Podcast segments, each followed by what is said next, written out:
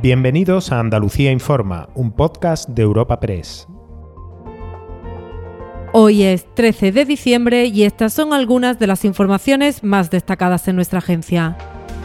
Comenzamos el espacio informativo de este martes y 13 con la mala noticia para el sector pesquero andaluz los ministros de la Unión Europea han aprobado las capturas y cuotas para 2023 con el voto en contra de España, pero la parte menos beneficiada incluso es la de nuestra tierra.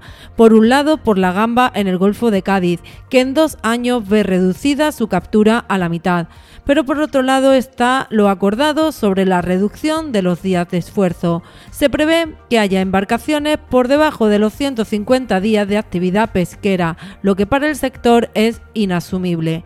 Los pescadores lo describen como un varapalo, un desastre. Manuel Fernández es presidente de la Federación de Cofradías de Pescadores de Andalucía. Hay un descontento por la parte andaluza de estas negociaciones, siempre y cuando, te vuelvo a repetir, que no dejo de reconocer de que mm, en partida de la parte del Atlántico noroeste pues han salido beneficiados con respecto a otros años. Pero a los andaluces nos vamos igual o peor que vinimos. Continuamos con lo que aparentemente sería una buena noticia, la renovación de los 12.000 sanitarios que terminaban contrato el 31 de diciembre. El anuncio lo hizo anoche el propio presidente de la Junta, Juanma Moreno, quien destacó que Andalucía continúa reforzando su sanidad pública. Pero las voces críticas no han dejado de sucederse hoy desde los sindicatos y desde los partidos de la oposición.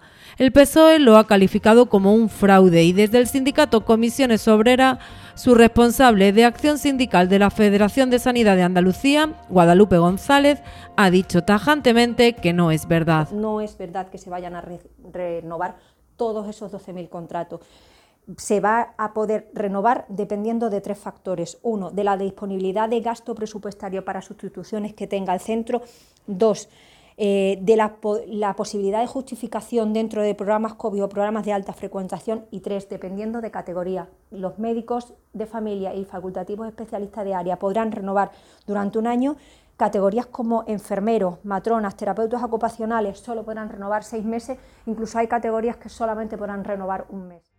Y ahora tenemos que hablar de la cara menos dulce de la lluvia. Hoy, aunque la alegría de ver cómo cae agua en los pantanos y suman caudal hasta el 22,49%, se han producido diversas incidencias por el temporal Efraín se han registrado varios derrumbes en muros de centros escolares de Almería, Jaén o Huelva, que una vez más es la primera que recibe la borrasca y por tanto donde destacan los mayores males.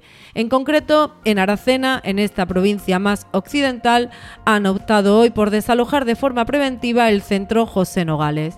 El delegado de Desarrollo Educativo y Formación Profesional en Huelva es Carlos Soriano. Nos hemos visto obligados a evacuar como medida preventiva del centro José Nogales debido a que tanto los informes técnicos de la Agencia PAE Pública Andaluza como del arquitecto municipal nos aconsejaban que era lo más seguro para el alumnado.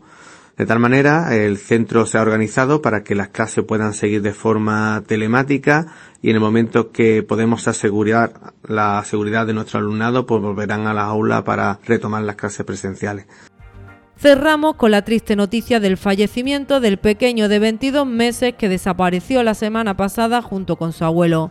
A la muerte de esta persona hoy hay que sumar la de su nieto. El Ayuntamiento de Manzanilla en Huelva ha decretado luto y el portavoz del gobierno andaluz, Ramón Fernández Pacheco, ha dado el pésame a la familia. Y de camino a, esta rueda de prensa hemos conocido otra, otra tristísima noticia el, fallecimiento del, bebé que fue encontrado junto a su abuelo en, Huelva, en, Manzanilla.